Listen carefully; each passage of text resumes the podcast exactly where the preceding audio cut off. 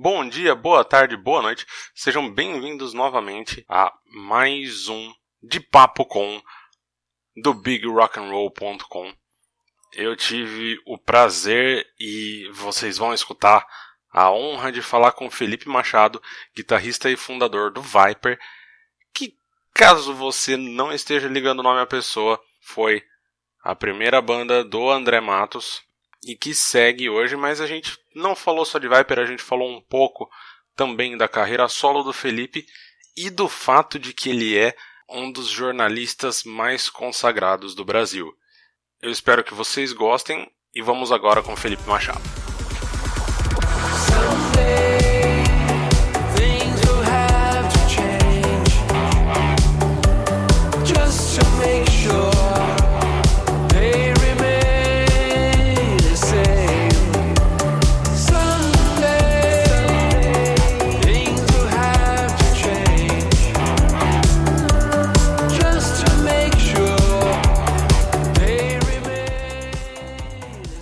Felipe, uh, obrigado por, por me receber. Novamente, meu nome é Jair. Uh, eu sou repórter do Big Rock and Roll, que a gente diminui para Big Rock, que é um site especializado em rock e metal aqui no Brasil. Fomos o único site no, nas últimas três edições do Wacken na Alemanha, é, apesar de ainda sermos um, um site pequeno. Essa entrevista aqui vai para o nosso podcast e para e para o nosso canal do YouTube. Você é o segundo entrevistado, é a nossa segunda edição. É, conforme a gente já conversou um pouquinho antes, eu sou, antes de ser a pessoa que está te entrevistando, eu sou um fã do Viper. Uh, já fui a alguns shows da banda, fui na gravação do DVD, então é, é uma honra e uma emoção estar tá, tá conversando com você. Tá? Imagina, pô. Obrigado pelo convite. É, mas você fez uma coisa bastante diferente para o pessoal que normalmente tem coisas do metal, que é a primeira parte da nossa entrevista. Tua carreira solo você acabou de lançar no último dia 23 de outubro. O... Aí eu não sei se você prefere o título em inglês ou em português, FMX ou FMX. Né, é, que... eu falo FMX que acostumei, mas é o FM, é FMX, FMX, tudo bem. Então quem estiver ouvindo que não entende inglês e quiser procurar no Spotify, Deezer e coisas assim, FMX ou FMX, é, que são os remixes do seu disco solo, que era o FM solo de cinco anos atrás. E aí você tem gente, tipo, é, como eu vou ser bastante sincero, eu não conheço muito de, de house, eletrônica e tudo mais, então eu tive que procurar quem são as pessoas. Então você tem nomes como Mário Fischetti, é, espero que eu não esteja matando o sobrenome dele. Uh, o Bitmux, que já trabalhou com, com gente do Prodigy, é, que também já trabalhou inclusive na abertura das, das Olimpíadas, que foi uma coisa que, é, que eu achei super legal, que eu não tinha que eu não tinha noção. Como que surgiu essa ideia? Como que você teve contato com essas pessoas? É uma coisa nova ou já é uma ideia de muito tempo atrás? Olha, na verdade, é, o, o, o, FM Solo, o disco solo de 2015, já era um projeto bem diferente do Viper, Sim. porque ele não era metal, ele era um disco mais vamos dizer assim, mais rock independente, mais um pouco. É, tinha algumas coisas de pop, era um, era um projeto diferente e, e tudo bem. É, eu, fiz, eu fiz vários shows, eu fiz bastante show com esse disco, é, ele fiz alguns clipes, ele foi um disco eu, que eu, eu gostava, gosto bastante do repertório e tal. E daí o seguinte, o, o, o Prox, né, que é um que também eu participo, ele chama Paulo Rocha, Paulinho, que é, usa o, o nome de Prox, né? Ele ele é meu amigo de muito tempo e tal. E ele uma vez, um, um dia desse, ele me convidou para ir para o estúdio dele e tal. Ele mostrou, estava mostrando um pouco o que ele faz. Eu também nunca fui muito ligado em música eletrônica, assim. Eu acho até legal, sempre gostei do Depeche Mode, de algumas bandas, Nine Inch Nails principalmente eu gostava, mas eu não entendia muito bem como funcionava, eu não conhecia assim muito esse mundo, né? Ouvia assim de achava interessante, mas nunca fui assim um, um grande conhecedor. E quando eu fui no estúdio dele, ele mostrou assim como é que ele fazia os remixes, como é que ele montava a música. Eu falei, puta, muito interessante assim. E quando você ouve naquelas caixas super legais do estúdio, né, aquele puta som. Então eu fiquei, achei, nossa, que legal e tal. Ele falou assim: olha, eu vou fazer um show numa casa aqui em São Paulo e queria que você, eu vou te mandar, os, eu, vou, eu, eu queria que, que você tocasse guitarra se você puder, nesses, nesses, nesses sons aqui que eu vou te mostrar. Você faz um arranjo aí, guitarra pesada tal, e a gente faz um negócio ao vivo, eu vou, eu vou montar a parte de DJ, produtor e tal, e você toca no show com a guitarra. E eu falei, puta que legal, né? Diferente e tal. Uma coisa meio ministry, acho que o ministry fazia isso, né? É, achei interessante. Eu fiz essa apresentação com ele, achei muito legal a energia, assim, que é um puta som, né? A qualidade do som eletrônico e tal, com a guitarra. Falei, meu, muito legal.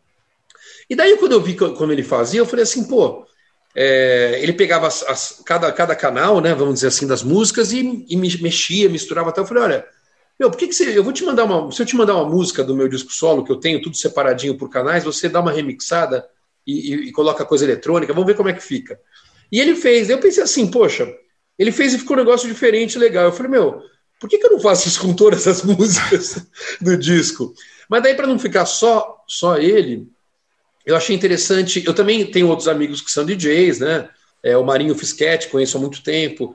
É, o Beatmux, que é um cara, na verdade, ele é o pseudônimo do, do Serhan Osman, que é um, é um produtor turco, né? É, eu não quis Brasil. falar o nome dele porque eu tinha certeza que eu ia assassinar. Bitmux é mais é, fácil. É, o Serhan Osman, é, o, próprio, o próprio Paulinho, né, com o projeto do Prox. Eu também era muito, sou muito amigo do pessoal do Remove Silence, é, que tem o Fábio Ribeiro, que toca teclado, me aproximei dele por causa do Viper também, conheço ele há muitos anos.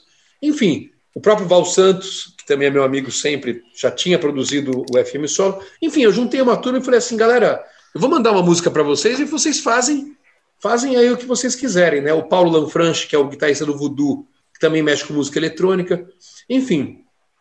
E daí eu mandei para eles e, e, o resultado veio, cada um fez de um jeito, cada um fez é, eu, não, eu não pedi nada específico, porque eu queria realmente que eles fizessem uma releitura à moda deles, né? E eu achei super legal, assim. Eu pensei, meu, eu vou lançar isso aí. Eu ia lançar eu, é, uma música, duas músicas e tal, mas eu pensei, meu, eu vou fazer isso com o disco inteiro. E daí tinha uma outra música curiosa, que é a música New York City, que era uma música que eu tinha feito para o meu. É, é, só um parênteses, eu vou lançar o disco solo, meu segundo disco uhum. solo no começo do ano. Ah, eu ia legal. lançar agora, mas com a pandemia acabou, acabou atrasando e tal. E eu tinha feito essa música New York City para esse disco. Mas eu acho que é o primeiro caso de uma música que o remix está lançado antes da música original. então, eu mandei para eles as tracks, né, para o Remove Silence, eles fizeram um remix. Então, antes de sair a música original que eu vou lançar no começo do ano, eles já fizeram um remix, é uma música inédita. E daí foi assim que saiu esse, foi esse projeto. Era um projeto que ele não.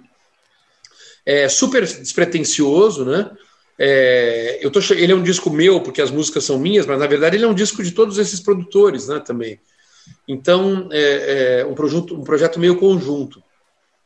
Então, eu achei um projeto muito legal, porque eu pude, pude é, ouvir artistas diferentes fazendo releituras de músicas que eu criei, e achei super interessante, e acabei lançando. E você sabe como, né, você que acompanha o Viper, sabe que, que a gente do Viper nunca teve, nunca teve, assim, digamos, medo, nem, nem é, nunca teve receio de, de, de, se envolver em projetos diferentes. E, e é, o próprio Pete lançou um disco é, solo agora que é um pouco mais pop. Sim. Eu também já tive esse projeto solo. A gente nunca tem, a gente gosta de fazer projetos diferentes mesmo, mesmo. E esse FMX acho que foi um projeto mais radical que a gente, que alguém do Viper aí já se envolveu. É, você já me respondeu umas duas ou três perguntas que eu estava marcado aqui para fazer. Eu tenho esse defeito, eu tenho esse defeito não, mas como jornalista, é um eu já tento incluir tudo numa resposta. É, então, eu estava até comentando 10 minutos antes da gente começar que eu estava nervoso não por entrevistar o guitarrista do Viper, mas por entrevistar um jornalista. Porque isso aqui é meu hobby, eu sou engenheiro de profissão. É, eu a gente participa do site todos como hobby, é, nosso, é nossa vontade que se transforme num veículo muito maior, mas eu tenho a minha profissão do dia a dia, né? Olha, ah, mas Jair, coisa... pode ter certeza, pode ter certeza que você está saindo melhor como jornalista que eu me sairia como engenheiro. Então, é, não vamos derrubar nenhuma ponte, prometo, meu. Beleza. Eu ia perguntar realmente da New York City, mas eu ia perguntar de outras, de outras músicas também. No disco original tinha a Speedway, que ela é na verdade um cover do, do Morrissey. Teve algum motivo dela não entrar nesses remix? É, então, a Speedway foi assim, é, por ela ser do Morrissey, eu tive que, no, no, primeiro disco, eu tive que pagar um direito autoral. Teve uma, uma, uma negociação que você, para comprar, para poder gravar a música tal. É, e como eu teria que fazer isso de novo, eu falei assim: não, então já estou fazendo de várias outras músicas, essa daí eu acabei deixando de lado. Tá. E a New York City foi uma música para falar um pouco dela, que assim, que eu acho que. É, eu não sei se você chegou a ouvir esse disco. Que, eu ouvi, ouvir, eu ouvi os dois, na verdade, eu criei uma playlist aqui no Spotify que eu fui escutando a original e a, e a remixada. É, para entender o que, que foi feito, é, ver o que, que tinha de, de diferenças e que tudo legal, mais. meu. Depois quero que você me quero que você fale um pouquinho. Deixa eu só explicar da New York City.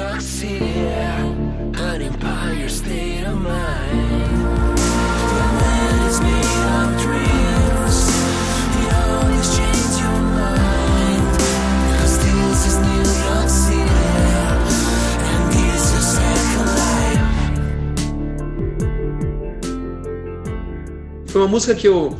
É, eu passei algum tempo nos Estados Unidos, assim, idas e vindas entre 2000 e, vamos dizer, 16 ou 17, 2019, sei lá, e passei um tempinho em Nova York. E daí lá eu tive a oportunidade também de muitos shows e aquela coisa. E é uma cidade que eu tenho, né, sempre gostei muito, né, uma cidade que é sensacional, né, muito cosmopolita e tal, tem milhões de coisas. E eu fui num show de uma banda chamada Everything Everything. É, e essa banda, é, eu fiquei bastante impressionado. Assim, um amigo meu que mora em Nova York me levou. E eles mexiam, eles eram um pouco eletrônicos, um pouco pop, um pouco rock, um pouco metal. Era uma coisa meio louca. E eu fiquei meio assim com aquilo na cabeça, né? E, e eu, eu acabei criando, compondo essa música lá.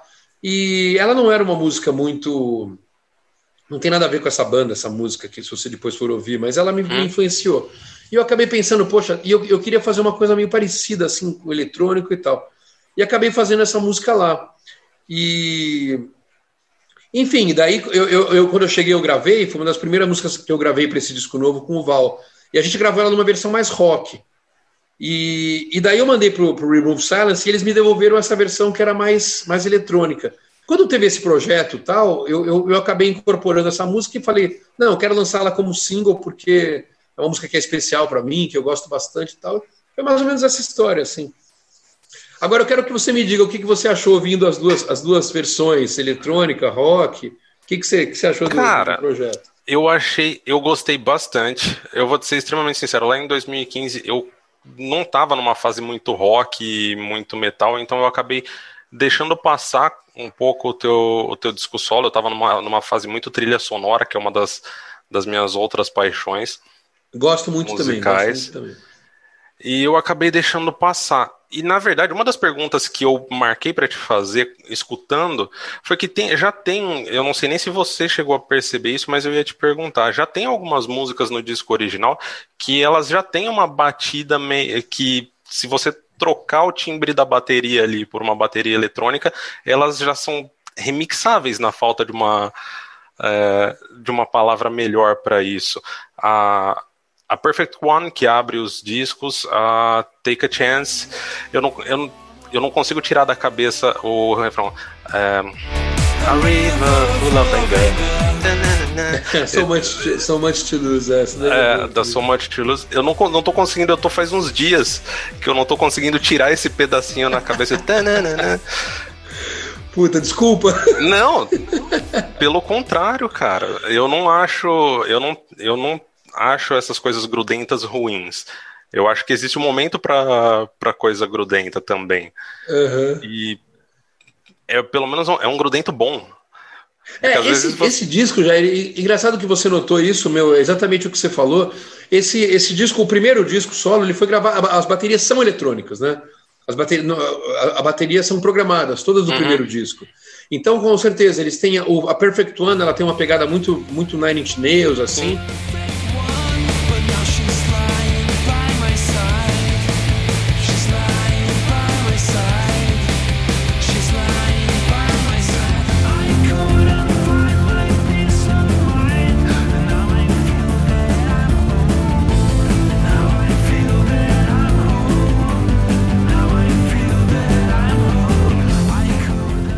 A própria e a Take a Chance tem uma pegada mais, como é que eu, por exemplo, mais do Daft Punk.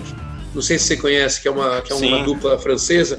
Que eu estava ouvindo muito na época, assim, eles lançaram um disco chamado Random Access Memories, que era um disco que eu estava ouvindo muito na época tal, então a gente acaba sendo influenciado. Então essas duas realmente eu tenho. A So Much to Lose, é engraçado, a versão que o, que o Paulo Lanfranchi fez de eletrônica, ele não mudou muita coisa, né? Ela tá bem Sim, parecida. Depois compara ela é as parecida. duas, ela, ela tá bem parecida. Ela tá meio parecida. Então aí eu fiquei, eu fiquei realmente na dúvida se foi alguma coisa é, que, vo, que foi consciente essas batidas ou se era uma coisa que já estava na tua cabeça meio de compositor e que veio e que só veio é, a inspiração. Foi é, realmente foi por, por causa assim, dessas influências, né?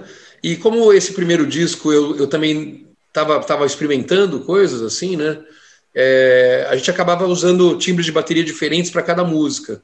Não precisava, né? Podia variar e tal. Então, os discos, as músicas são, são bem diferentes entre si. E eu, a gente brincou um pouco com esses timbres. Não, não, não teve uma. É, e realmente o que você falou, o próprio Remove Silence, a música Perfect One, tem umas mudanças e tal, mas ela também não é tão diferente da original. Então, é, é, elas já eram meio que um pouco eletrônicas nesse sentido, né? Eu fiz um, show só para contar uma coisa engraçada do desse, desse projeto. Eu fiz um show, eu, eu, eu, eu fiz um, eu lancei um drink, uma receita de um drink, logo depois do, do, do lançamento desse disco, que foi num bar de, eu fiz um show num hotel. Então uhum. o hotel criou um drink, o barman do hotel criou um drink, que era um drink da cor da capa do FM Solo, que era um, um drink laranja. Sim. Então, e chamava Perfect One. Então, no lançamento do Drink Perfect One, eu fiz um show no bar do hotel, tocando violão, cantando, e as bases da, da, das músicas eram todas eletrônicas.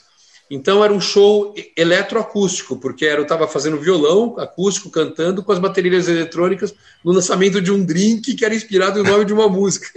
Era um, era um puta de um negócio é, é, louco, mas foi uma festa muito, muito legal. Assim. Então, eu gosto sempre de, de, de, de, criar essas coisas meio malucas, assim, mas eu acho que tem o seu valor artístico. Assim, eu, eu gosto disso. Tem essa, essa mistura do acústico com o eletrônico, que agora tá me fugindo o nome da banda. Subway to Sally, é uma banda alemã.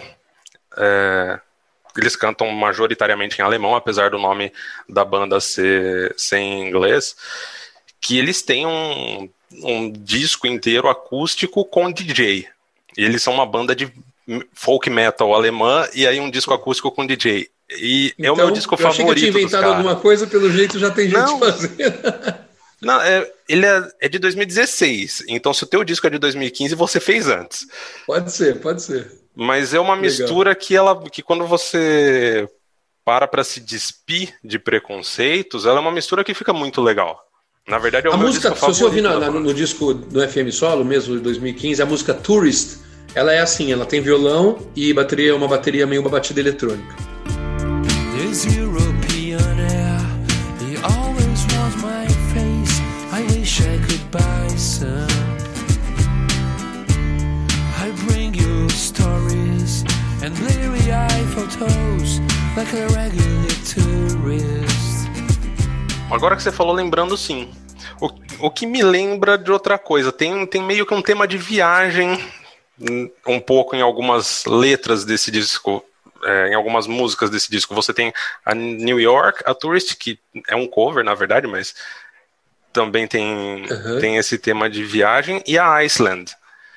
Você verdade. já falou um pouco da, da New York City, mas a Iceland, que é, que é um lugar que eu sonho em ir, minha namorada ama aquele país que ela viajou alguns anos atrás.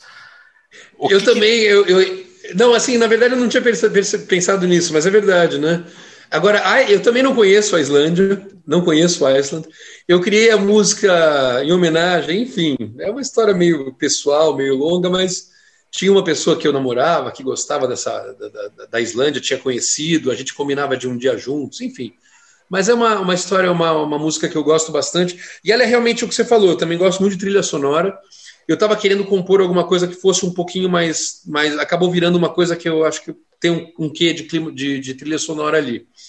E depois o Beatmux, né, o Serhan, fez a, a, uma versão super maluca, assim, super diferente também, meio house, meio, meio drum and bass ali dessa música que eu gosto bastante. Essa a Iceland é uma. É, esse tema da viagem, na verdade, você acabou de me, me chamar a atenção para isso, eu não, não, não tinha pensado tanto. Mas acho que é uma coisa meio que acho que é comum, né? Nos dias de hoje a gente pensar de uma maneira mais global, né? E também tem outra coisa, que, que nome dá para uma música instrumental? Né? Isso é uma, é, uma, é. é uma dúvida que a gente sempre, sempre que tem música instrumental, por exemplo, no Viper a gente tinha a Killera, né, no, no Soldiers, depois a gente teve a Illusions no, no Theatre of Fate, é, a gente teve no, no, disco All My Life, a gente teve a, a, música Soldier Boy, que era uma música eletrônica, uma música instrumental também, que também parece um pouco trilha. E daí eu dei o nome de Iceland. Essa Iceland, assim, eu, eu como dentro dessa minha loucura, é uma música que eu ainda pretendo, gostaria de transformar ela numa sinfonia. É, ela, tem, é, é gente, ela tem muitas coisas acontecendo ali, em várias frases, várias coisas acontecendo ali simultaneamente eu gostaria de algum dia sentar com alguém que, que, que é mais a música clássica e tentar transformar isso numa, numa, numa, numa, obra um pouco maior. Assim, eu acho que tem muitas melodias bonitas, né? Ela tem uma, ela, ela é muito épica, né? Ela tem, ela pode ir para vários, vários lados assim é, harmônicos que eu acho que pode, pode dar no futuro alguma coisa um pouco mais voltada para a música clássica. Hum, legal. Mas isso aí vai demorar ainda. Não, uma coisa de cada vez. Você, já acabou de responder outra, que era a minha pergunta do que, que o Felipe, é, criador de conteúdo, né? Porque você é um pouco de tudo. Você é jornalista, você é escritor, você é músico. Então você é criador. O que, que o Felipe criador gostaria de fazer? Você já falou uma que você ainda não fez. Tem mais alguma, tem mais alguma coisa assim? Tem, tem, tem, tem uma coisa que eu, que, eu, que eu gostaria muito de fazer, que é na área de roteiros, né? na área do audiovisual, ou dirigir alguma coisa. É, eu tenho alguns roteiros escritos, eu, alguns projetos assim em desenvolvimento, eu nunca, é, nenhum deles ainda, ainda vingou, mas essa é uma área que eu gostaria também de, de fazer. Eu fiz uma, é, é, é tanto na, na, parte de roteiros, como algum dia eventualmente dirigir um, um curta-metragem. Né? Eu sei que é uma área diferente do que eu faço, mas é, eu tenho vontade de, de, experimentar nessa área. Uma outra área que eu, que, eu, que eu cheguei a experimentar no ano passado, que agora no, na segunda-feira vai fazer um ano, foi na área de fotografia, que é uma área uhum. que eu gosto bastante. Eu fiz uma exposição é, no dia 2 de novembro do ano passado, é, chamado La Fiesta de los Vivos, que é uma, uma em homenagem ao Dia dos Mortos Sim. no México. Eu, fiz, eu fotografei pessoas na rua no Dia do, dos Mortos no México e fiz uma exposição no Memorial da América Latina, que vai completar um ano na segunda-feira. Eu vou até postar as fotos novamente e tal é, foi uma, uma, também uma outra área que eu não, não, não, é uma área muito minha, mas eu, como eu não, não devo nada a ninguém, eu me arrisco. É, eu tenho alguns quadros que, eu, que eu gosto aí na minha casa, né? Eu tenho algumas coisas, mas eu não. Essa, essa área daí, essa, essa área aí, eu ainda, em respeito aos, as pessoas que levam as artes plásticas a sério, eu ainda não divulguei e ainda não, não, tive coragem de, de tornar público. Só para quem visitar, de, então. Cara, eu gosto de, de, de, de me expressar e de, de, criar coisas mesmo, é o que você falou. Tinha uma frase do Glauber Rocha que eu sempre lembro quando a gente fala de criatividade, que é assim, criar é mais importante que ser feliz. É, eu, eu, eu gosto bastante de me aventurar em vários tipos de expressão artística, de criatividade. Eu não tenho nenhum limite, eu não tenho ninguém que, que não tenho nada que me impeça. Então eu, eu vou tentando. Às vezes eu posso acertar, às vezes eu posso errar, mas de qualquer maneira, eu estou me expressando e eu gosto de fazer isso. Legal. Olha, se o Viper for fazer um clipe do disco novo, você pode dirigir. Eu dirigi os clipes do, do FM Solo. Depois você vai, você vai achar no YouTube, se você achar. O disco, o clipe de Tourist, por exemplo, eu fiz. É, eu fiz em New Orleans, eu fiz com celular, eu estava andando pela rua, fiquei me, me filmando, depois eu, eu editei. Enfim, eu, eu, gosto também de me aventurar nessas coisas, mas o, o do Viper eu algum dia ainda vou, vou dirigir um clipe, sim, boa ideia. É, falando no Viper, você fez um cover de The Shelter. O que, que, de toda a discografia do Viper te levou a escolher The Shelter? A The Shelter, é, é, além dela ser uma música minha, né, que eu, eu, eu, não, eu não gostaria de fazer um, um cover de uma música é, do Pete, por exemplo, assim. Preferia fazer uma, uma, minha, porque daí ele não pode brigar comigo. daí eu, então eu fiz The Shelter, escolhi. E como eu tinha feito a The Shelter no, no FM Solo, eu pensei, eu, eu achei que seria interessante depois. É, então eu tenho três versões de The Shelter: uma metal, uma rock e uma eletrônica. Então, se algum dia eu for fazer também alguma, algum outro estilo jazz, sei lá, eu vou tentar fazer The Shelter Jazz para mostrar que qualquer música pode ser qualquer coisa. O que vale, na verdade, é o arranjo que você, que você coloca nela. Então, por ser uma música minha, eu acabei escolhendo The Shelter.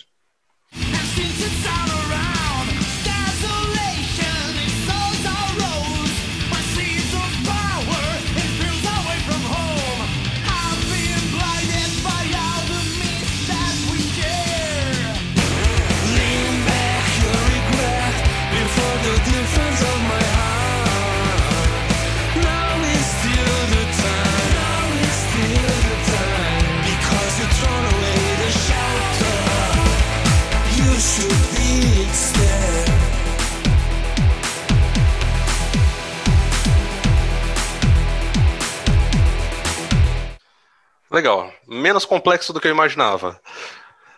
Mas eu Exatamente. gostei da ideia das, das, das, várias, das várias versões. Eu acho sempre Quem legal um procurar. jazz, um jazz, The Shelter Jazz, aí seria interessante.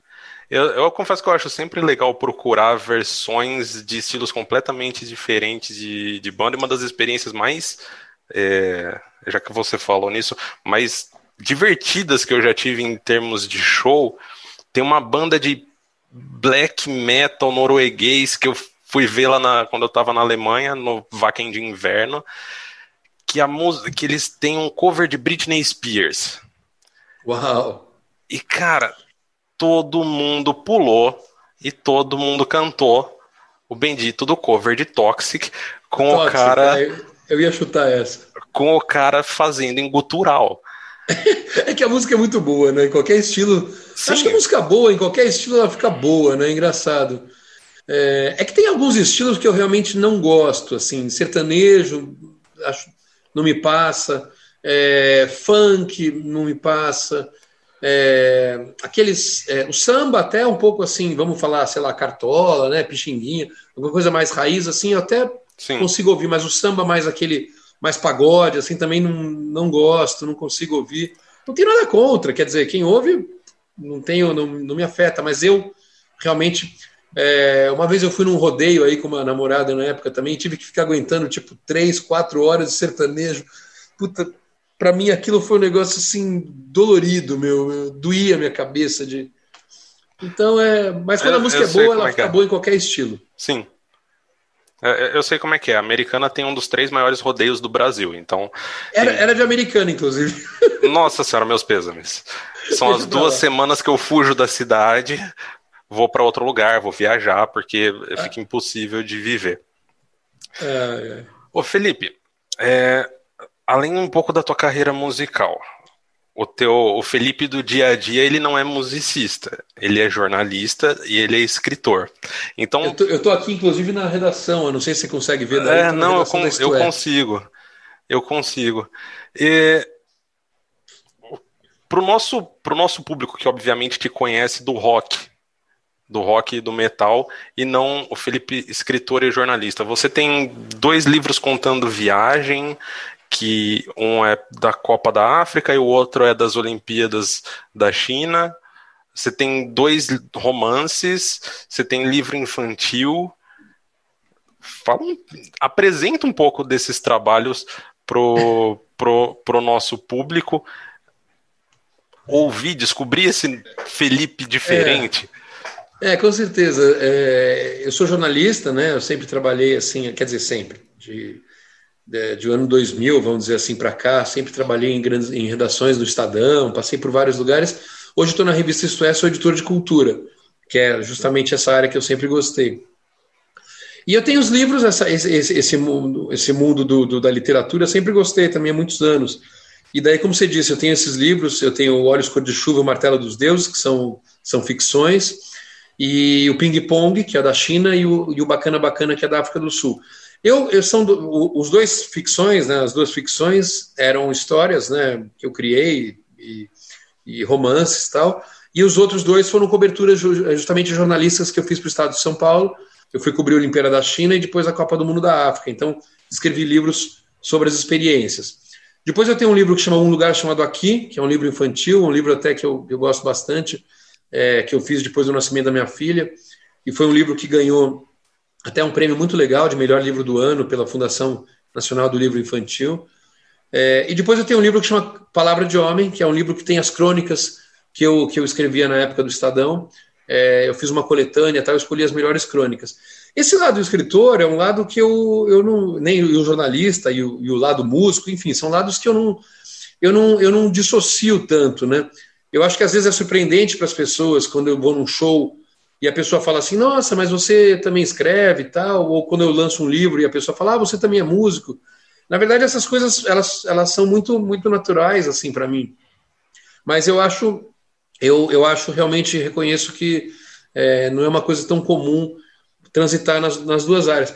Eu tenho até uma, uma história engraçada, quando eu, eu fui, o livro, o livro infantil, eu acabei fazendo uma tarde de autógrafos na Bienal do livro de Buenos Aires, o livro infantil de Buenos Aires, E quando eu cheguei lá, tinha um metaleiro, né, um cara, um headbanger aí, cabeludo, com a filha, e ele olhou o livro e falou assim: é, esse, esse, você tem o mesmo nome de um, de um, de um músico brasileiro de heavy metal da banda Viper. Eu falei, pois sou é, eu. sou eu.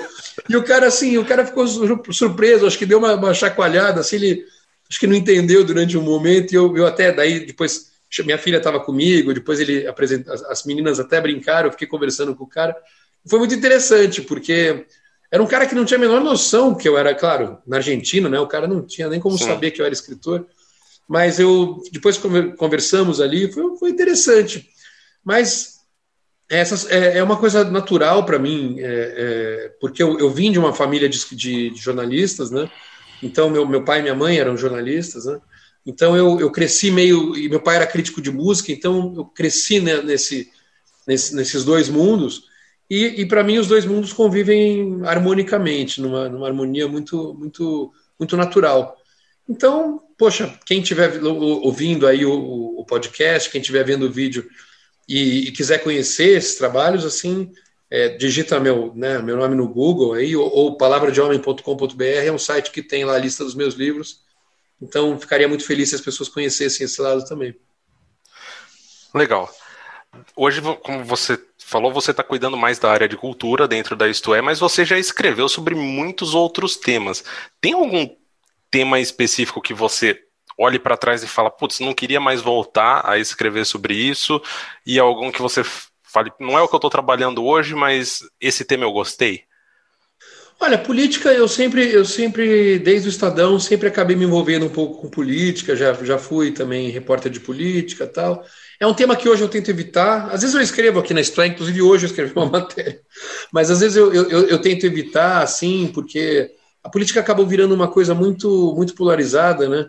Era um pouco mais civilizada antes, você tinha suas diferenças, mas era um pouco mais respeitada, e hoje é uma, hoje é uma coisa muito polarizada. Então, eu tento evitar um pouquinho assim, prefiro não me posicionar muito politicamente, porque é, eu acho que as pessoas estão muito radicais, né, para todos os lados, e, e de vez em quando só que eu não aguento e falo alguma coisa, mas, mas política é uma coisa. Esporte é um, é um tema que eu, eu, apesar de gostar de esporte, não, não sou um fanático, mas curto esporte, mas é um tema que eu nunca escrevi muito, nunca me aproximei. De, de, de resto, qualquer tema me interessa, sabe? Eu, eu é, é, sou uma pessoa muito curiosa, muito interessada em tudo, assim. Então, é, às vezes eu, eu, eu, me surpreendo com minha namorada, às vezes estou conversando e, e, e, e, às vezes ela me apresenta uma amiga que faz alguma coisa diferente, advogado ou algum outro assunto, e eu quero saber das coisas, e às vezes é, conheço um pouco do assunto, quero, quero conversar mais e, e até uma surpresa, eu falo, mas, pô, mas como é que você sabe isso? Eu falo, na verdade, tudo me interessa, meu, Jair, puta, eu sou uma, uma esponja, meu, uma coisa é, é, às vezes eu pego me vendo documentário de, de, da National Geographic, eu vejo história da Segunda Guerra Mundial, eu vejo. Tudo me interessa, meu. Tudo é, é eu acho que tem. É, é, é, interessante. Então, eu me alimento muito de, de, de, todos os assuntos, tudo que é, que é notícia, tudo que é realidade me interessa. E acho que é intrínseco também ao trabalho que você escolheu para o dia a dia, né? Porque se você não absorver tudo, como que você vai é, emitir uma opinião, fazer uma leitura de mundo. É. Eu, certeza, certeza. eu, eu confesso que as, as vezes que eu, que eu sento para escrever algumas coisas para o site, eu tenho, tenho um site de Star Wars também, faz 20 anos, já cobri CCXP como, como repórter lá, é, por exemplo. Toda vez que, mesmo a hora que eu estou escrevendo alguma coisa sobre Star Wars, que você fala é a coisa mais é, lúdica possível que dá para pensar, ainda assim eu tento olhar pelo lado de ser responsável e é, pesquisar todas as informações possíveis para entregar um, alguma coisa boa. Imagino que você, escrevendo sobre problemas do mundo real, tenha uma, uma responsabilidade muito maior e é, é importante ter essa, essa curiosidade. Com certeza. Agora, uma o Viper acabou de lançar, mudando um pouquinho pro Viper, se, se não tiver problema para você. Com certeza, até porque se você se não tiver Viper, seus ouvintes vão ficar putos com você. é, o Viper acabou de lançar a versão remasterizada do Maniacs in Japan. Que, aliás, eu, eu comprei um dos 100 primeiros lá que estavam autografados, então eu tenho o, o teu autógrafo aqui em casa. Legal, legal. É, E aí eu tenho uma, uma curiosidade que eu percebi, porque apesar de eu ainda fazer coleção de CD, né, o, o mundo girou e a gente tem Spotify, YouTube e tudo mais. E no Spotify não tem os covers, não tem o cover de Queen, não tem o cover de Ramones e não tem o de Tim Maia que eu acho assim sensacional. Mas o disco tem, né? O disco tem. Você é, tem na verdade foi uma questão de foi uma questão de negociação de negociação de direitos, uma questão de, de, de, de, de grana. É, para alguns, alguns formatos tinha alguma negociação diferente, era mais caro, mais barato, e acabou, a gente acabou optando por colocar os covers é, por exemplo, tem um cover que agora a gente está tá publicando esse show na íntegra na, na, no YouTube, né, aos poucos, toda terça-feira. E a gente vai colocar uma música, por exemplo, que não, entraram, não entrou em nenhum dos dois, que é Running Free do Iron Maiden, uma música que a gente tocou no, no, no Japão e a gente nunca disponibilizou ela e, e, o vídeo vai poder. É uma questão de direitos, mas assim, a gente optou por colocar. Eu acho que a do Tim Maia realmente era muito importante. É, a do Ramones eu acho que está no CD e não está no digital, ou vice-versa. Enfim, é, os covers de... não estão no digital, eles estão no físico, então para quem estiver ouvindo, comprem o físico, tá bem, tá bem legal. Eu comprei todos os remasters é, é, até agora. Um, é, a gente optou, a gente optou por colocar é, algumas coisas no, no, CD, outras no digital, mas a ideia é que tenha todo esse material disponível de alguma maneira, né? Legal. Na verdade, teve a demo que vocês fizeram com o bot em 2005 tinha alguma tinha uma cover que não foi pro pro All My Life. Era uma cover do Rush se não me falha a memória. Isso... Talvez. Mas essa, então, mas o All My Life é um que a gente vai relançar com covers com certeza também. É, o All My Life a gente tá, como ele tinha, um, a gente não gostou muito de algumas, eu não gostei muito de algumas coisas do som do All My Life na época. Então a gente está a gente tá remixando algumas coisas, então ele está demorando um pouquinho mais. O Coma Rage é outro que também ainda não saiu, que também vai sair com todas as bônus, inclusive uma música inédita em português. Já na época do Coma Rage a gente já tinha uma música em português que chama País do Futuro é, que é uma música super porrada, assim. É, o Coma Rage a gente também está negociando com a Roadrunner, porque a Roadrunner Brasil acabou, então o disco foi para Roadrunner gringa, enfim, tem toda uma negociação que também estamos esperando para sair. O Vipera Sapiens saiu agora, também Sim, em versão remasterizada. E também está por aí e tal, então pessoal também saiu numa versão Slipcase aí e tal. Então acho que assim, aos poucos a gente está conseguindo relançar todo o material para deixar tudo disponível, né? E daí eu quero falar agora do disco, disco novo, porque é uma coisa que, que com certeza acho que o pessoal quer saber. A gente está, é, a pandemia atrapalhou bastante, mas a gente está fazendo uma pré-produção, gravando as demos desse disco novo. Ele vai ter 10 músicas, são seis do Pete, três minhas e um cover. É, então, assim, tá super legal, tá muito, tá muito. É, é, a ideia que a gente eu, eu tinha pensado nisso conceitualmente, mas não tinha combinado nada com o Pete, acabou meio que virando isso. Vai ser uma, o disco vai ser bem, bem uma mistura do Teatro Feito com Evolution, em termos de estilo, né? Sim. Até porque o Leandro é, é um vocalista muito muito versátil, é, muito parecido, muito é, muito versátil e muito parecido também em termos assim com o André, né? Na coisa da, do, do range, do, do alcance vocal. E talvez o Pete cante alguns trechos, talvez o Leandro cante a parte aguda, o Pete mais a parte. Não sabemos ainda, mas vai ser um disco muito legal, com 10 músicas assim, é, inéditas, vamos dizer assim. E espero que ele esteja pronto no começo do ano. Vamos ver se a gente vai conseguir realmente terminar. Essa coisa da pandemia, puta, a gente perdeu muito tempo com isso, porque a gente acabou não se encontrando. Depois no, o estúdio estava fechado, daí também não, não dava para gravar demo, então acabou atrapalhando bastante. Mas para o primeiro semestre de 2021, com certeza, eu acho que esse disco vai, vai sair. Cara, você já respondeu três perguntas minhas numa só. Desculpa, meu, puta, não, eu falo que... demais. É, eu ia perguntar realmente se ia ter composição tua, né? Porque o, o Pete sempre foi o grande compositor do, do Viper. Eu acho, às vezes, que até as pessoas talvez não saibam que é o Pete o grande compositor e não o André. Né? É. Né?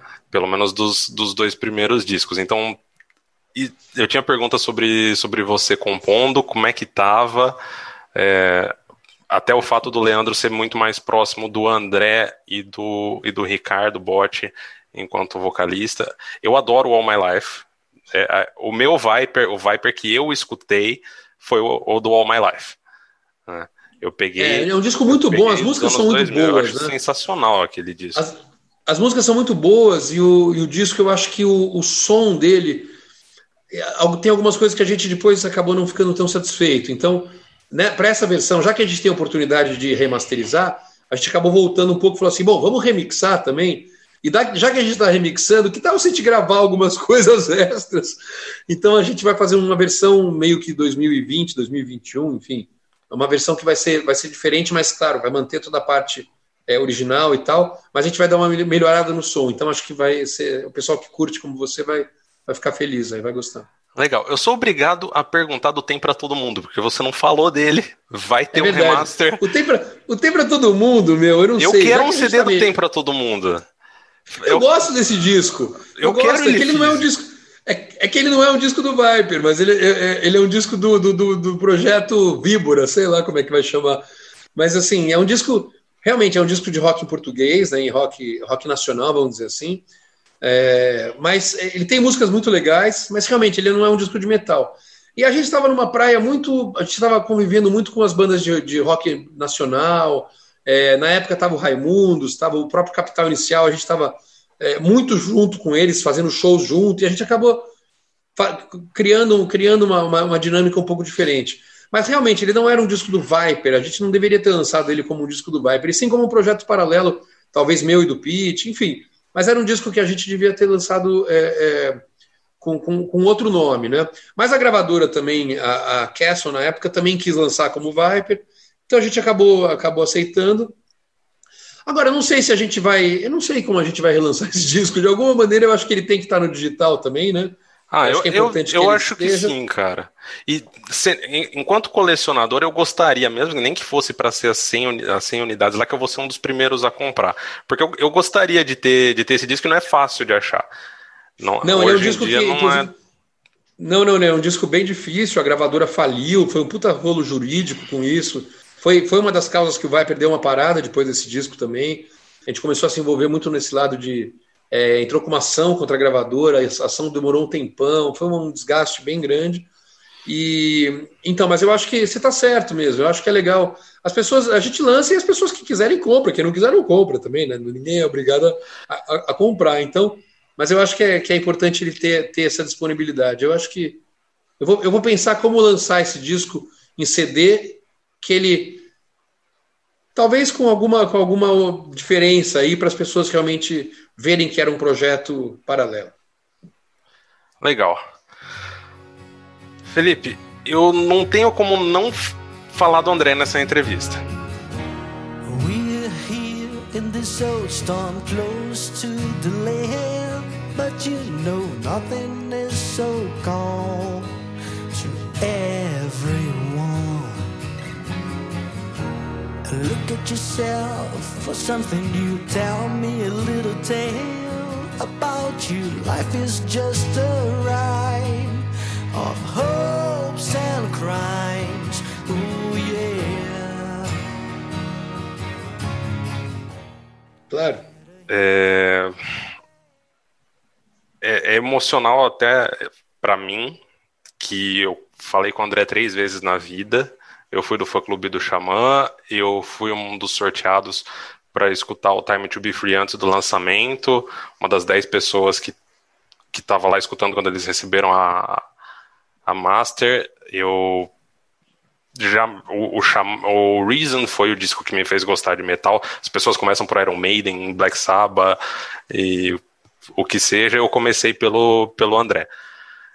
E hoje escutando The Spreading Soul Forever logo depois, assim, de, de escutar os teus dois discos solos, eu me peguei voltando na, na coisa emocional que foi quando vocês lançaram. O que, o que foi para vocês encontrar essa gravação, fazer isso, porque é, vocês chamaram pessoas que. Eu não sei se, se, o Hugo já tinha saído da banda quando foi feita a gravação, mas tem o Ives também no clipe. É, é uma despedida do André, o clipe é maravilhoso. Como foi isso? É, foi muito difícil, né? É, foi assim, foi uma homenagem mesmo. Se você não quiser falar, não tem problema, porque eu tava chorando escutando a música hoje à tarde. Eu, você que é não, amigo não, de infância. É, é, na verdade, fazia tempo que eu não, não falava desse assunto. então é meio, meio complicado, assim, agora veio uma, algumas coisas, mas é, não, foi uma homenagem assim muito bonita, né, meu? Eu acho que é, a gente, o irmão do Guilherme, que é o produtor, o Maurício Serzósimo, ele que encontrou essa, essa gravação, ele encontrou essa gravação, na verdade, ele, a primeira vez que a gente soube dessa gravação foi logo depois que o André morreu, ele falou, olha, eu tenho aqui uma gravação, porque como essa música não entrou no DVD, a gente acabou não, não ligando muito para a parte para o áudio dela, né? Sim. Como ela não ia entrar no, no, DVD, a gente acabou. Não, eu nem sabia se tinha ou não tinha o áudio. A gente não ouviu porque não ia entrar no DVD. E quando o André morreu, que, a gente, que eu fiquei sabendo que o, que o, que o, o Lico, né, o Maurício Serzósimo, que é irmão do Guilherme, falou: Olha, é, eu tenho isso aqui e tal. E na época a gente, eu, eu ouvi, mas na, na verdade não, nem cheguei a ouvir, né? Eu falei: Meu, não, não queremos nem ver, vamos deixar isso para lá deixa um pouco aí e tal. E acabei nem, nem, nem, nem dando muita bola, assim, não querendo muito me envolver com isso. E depois, quando eu estava chegando mais perto de um ano, que daí veio o Maurício, o, o Lico falou assim: olha, realmente eu, eu tenho isso aqui. É, eu chamei até um. Ele, eu acho que ele chamou um quarteto de cordas para fazer um arranjo.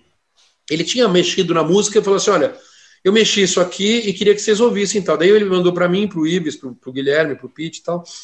E gente, na verdade, depois eu mostrei para o Pete e a gente ficou muito assim emocionado com tudo, né?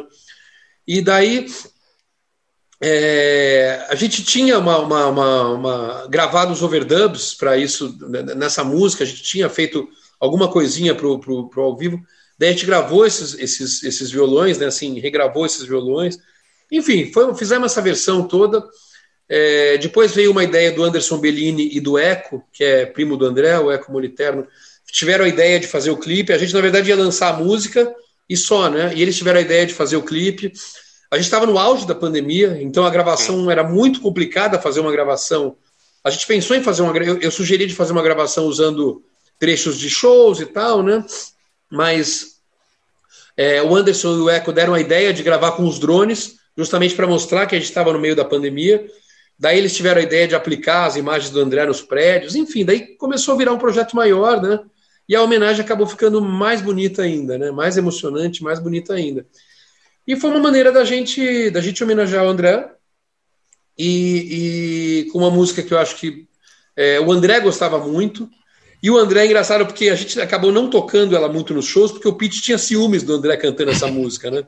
Porque ele cantava muito bonito, muito linda a música, e, e era uma das músicas favoritas, acho que é a favorita do Pete. E o Pete tinha meio ciúme dele, dessa música. Ele ficava, não, não vamos tocar essa não, não sei o que e tal. E depois a gente acabou falando, poxa, que bobagem, né? Teria sido tão. Enfim, ninguém podia esperar esse tipo de. o que aconteceu com o André. E acabou sendo a nossa forma de homenagear ele com essa versão. É, eu, eu confesso que quando, quando aconteceu, eu estava na Alemanha fazendo mestrado, eu tava. O Xamã tinha voltado e eu não consegui ver show da, do retorno do Xamã. É, eu tinha conseguido ver vocês é, voltando e eu tava esperando o Xamã fechar uma turnê para lá e de repente veio aquilo. E nossa, assim, eu tenho tudo. Eu realmente tenho a agradecer muito tudo que vocês construíram, porque eu jamais estaria aqui, eu jamais teria tido a oportunidade de cobrir profissionalmente o Vakin é, se, se não fosse o que vocês começaram lá na, lá na década de 80. É, então, valeu, valeu por toda por acompanhar a carreira aí, né? Tanto tempo, poxa. É, na verdade, eu, eu até escrevi aqui enquanto uma pergunta mesmo, mas eu acho muito poético o fato de que a carreira do André em termos de lançamentos oficiais, começou com o, o Soldiers em estúdio e terminou com o Soldiers ao vivo. é, é, verdade. Eu acho muito, eu acho muito poético isso em termos de, de, de álbuns. E aí eu não estaria cumprindo o meu lado jornalista de, de final de semana se eu não fizesse uma pergunta um pouco chata. Ano passado, no dia do rock, você subiu ao palco junto com o Angra e com o Xamã para tocar Carry On, que é a música pela qual o André é mais conhecido na carreira dele. Por que, que a gente precisou perder a estrela maior para fazer isso acontecer? É, isso eu, eu, eu comentei isso na época, inclusive. Eu falei assim: olha, foi preciso que ele morresse para as bandas tocarem. Né? Engraçado. As bandas sempre tiveram uma certa rixa. Não era uma rixa assim de inimizade, nem de briga, mas é, o, como o Angra surgiu meio naquela. Assim, o Viper tinha, tinha mudado de estilo, né? A gente estava virando pro Evolution e tal. E o Angra pegou aquele estilo do Theatre of Fate e, e, e usou o mesmo empresário, mesmo, e, e, foi fazer um som parecido. Então, nessa época, teve uma certa rixa Angra e Viper e tal. E depois nós nunca mais nos aproximamos tanto. Do André, sim, claro. Do André a gente voltou a, a ficar amigo logo. Quando ele montou o Xamã, eu, eu, ele até me convidou para. Eu até escrevi um release sobre do Xamã. Não lembro se foi do. Acho que foi do segundo. Qual é o segundo disco? O Reason. Reason, o... Reason, o segundo disco. É. Eu escrevi o release desse disco. Então a gente já tinha sido é, amigo, já estava no amigo e tal. Mas as bandas nunca. O Angra, eu acho que depois o próprio. O André também tinha essa personalidade meio é, desagregadora. Engraçado. Porque ele era do Viper, saiu do Viper. Entrou no Angra, saiu do Angra. Entrou no Xamã, saiu do Xamã, fez coisa solo. Saiu do projeto solo, voltou para o Viper. Saiu do Viper, ia, voltou para o Xamã. Então, assim, ele, ele, ele também era uma pessoa muito inquieta, né? muito, muito instável. É, e acho que ele contribuiu um pouco, de certa forma, para essa, essa, esse afastamento entre as bandas pela, pelas quais ele passou. E daí precisou que realmente ele tivesse morrido, infelizmente, para essas bandas se juntarem num palco. Depois a gente fez aquele projeto Viper and Guest, né, com o pessoal do Xamã, também foi uma coisa bem bonita, assim, uma homenagem. Era para ter sido mais shows, acabou que o show acabou virando uma coisa inviável, com duas baterias, um monte de gente. Os ingressos iam ter que ser super caros. Então a gente ia fazer 10 shows, depois 5, depois acabou fazendo um show e, e um clipe, enfim. Era um, era um projeto que, que. Mas a gente continua muito amigo do pessoal do Xamã. Foi uma, uma, um projeto que acabou. É, é, a amizade acabou ficando, né? Mas foi, foi, mais ou menos isso, né? Foi, precisou que ele tivesse morrido para juntar num palco essas três bandas, né? Foi uma. Eu nunca imaginei que eu ia ter o meu nome num crachá do Angra, mas aquele dia tinha. Então foi uma, uma coisa muito, muito, como você falou que o ciclo, né? Foi muito perfeito assim. Começou com Soros, terminou com o último lançamento dele, vamos dizer assim, foi Spreading Soul, né? Forever. O, o próprio o próprio Soros, o Sunrise e o Teatro ao vivo.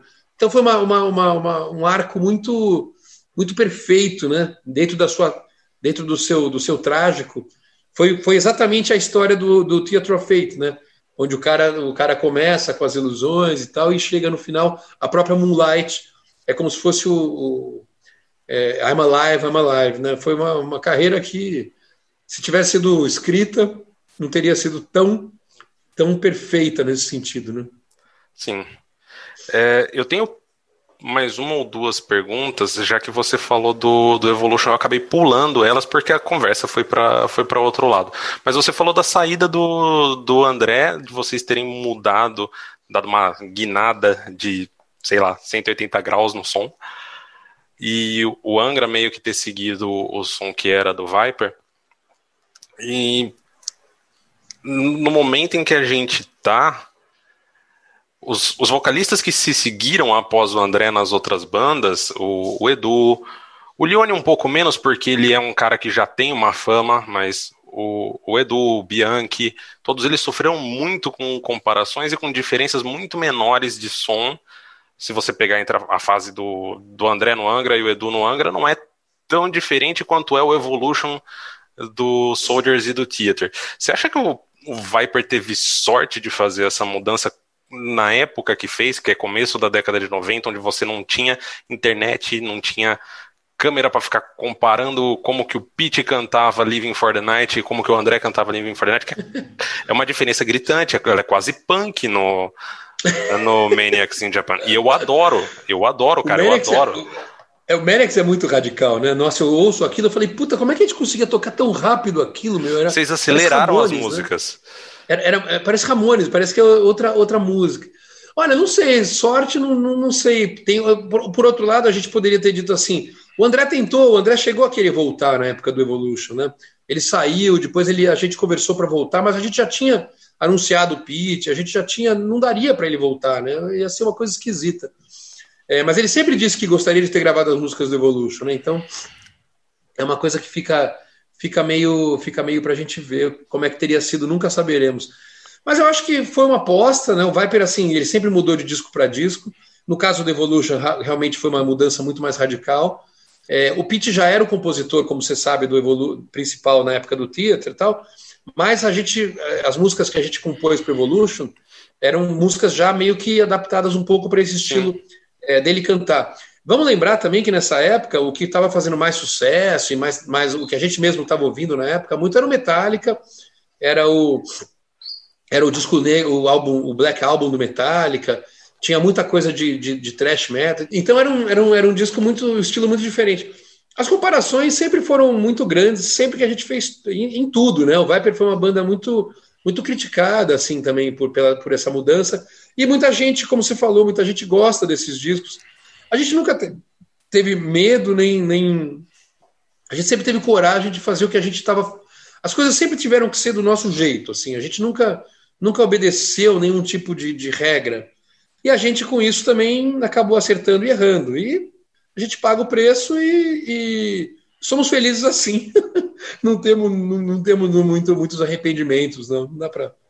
Não dá ah, para comparar. Eu, a gente olha para trás e fala, pô, poderia, poderia ter feito isso, poderia ter feito aquilo, né? É fácil você falar, né, engenheiro de obra pronta, você deve ouvir muita expressão.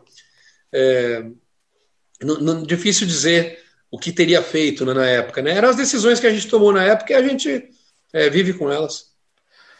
Na verdade, eu gosto muito dos dois discos. Eu, eu adoro eu adoro as versões do Pete para as músicas do, do Soldiers e do, e do Theater, que elas, elas são tão diferentes que elas se tornam músicas novas.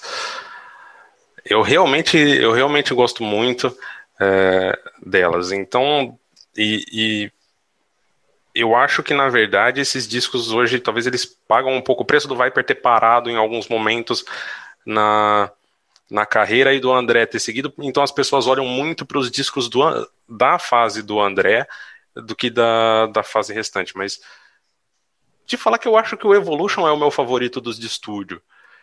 Pode e... ser. Tem muita gente que gosta. Meu, outro dia eu fui num show, eu fui num show impressionante, eu fui no show de uma banda chamada GBH, que é uma banda punk, né? Hum.